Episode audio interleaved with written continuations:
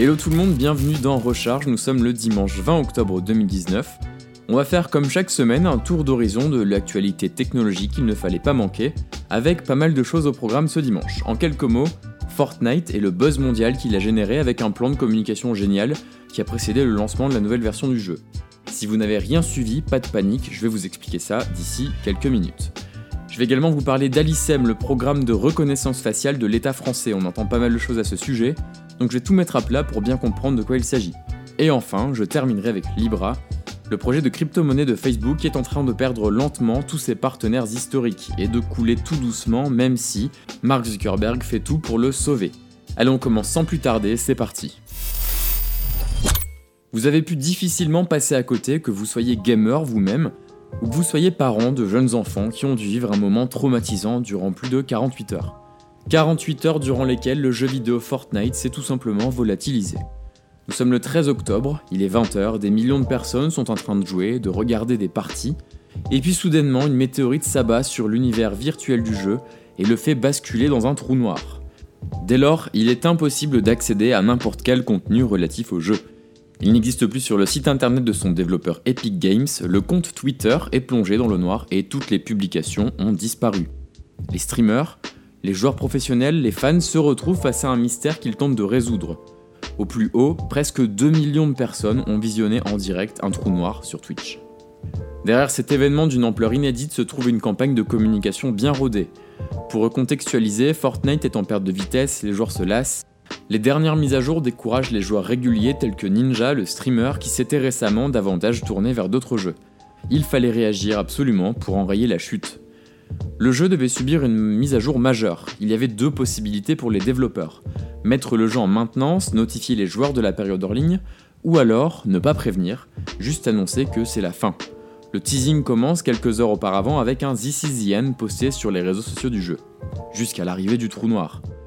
S'en est suivi un silence radio de presque deux jours avec, dans le doute, une possible disparition pure et simple de Fortnite. Et puis après des milliers d'enfants en pleurs assis religieusement devant leur écran, après une couverture média exceptionnelle, le jeu est de nouveau en ligne avec une nouvelle carte, des nouvelles fonctionnalités, un gameplay amélioré. En bref, tout ce que recherchaient les joueurs depuis des mois.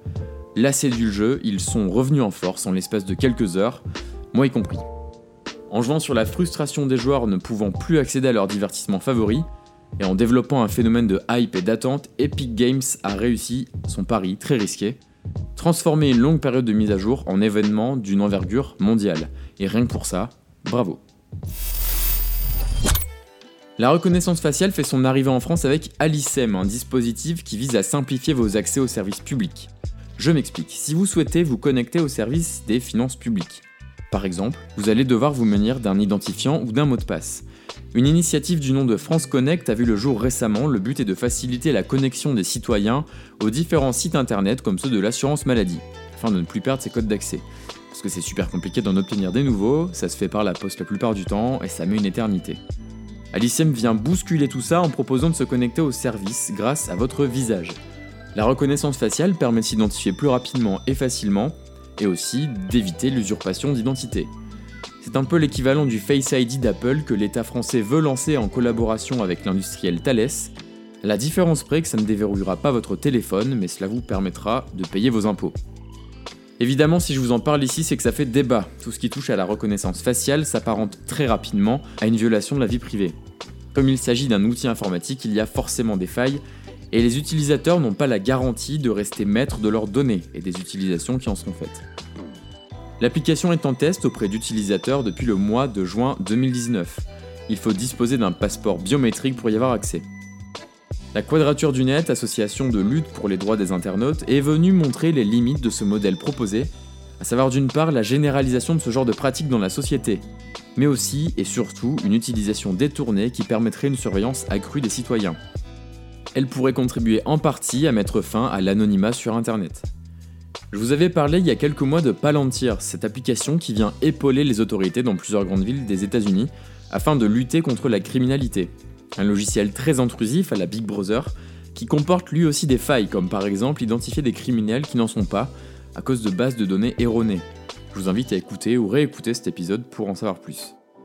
Comme un symbole, la ville du berceau des nouvelles technologies, San Francisco, a tout simplement banni l'utilisation des technologies de reconnaissance faciale en mai dernier, car elles présentaient des risques dans le respect des droits civils fondamentaux de ses citoyens. La France deviendra, à la sortie d'Alicem, le premier pays européen à utiliser une technologie de cette envergure. Et évidemment, on suivra ça de très très près. Libra est une menace pour la souveraineté des États.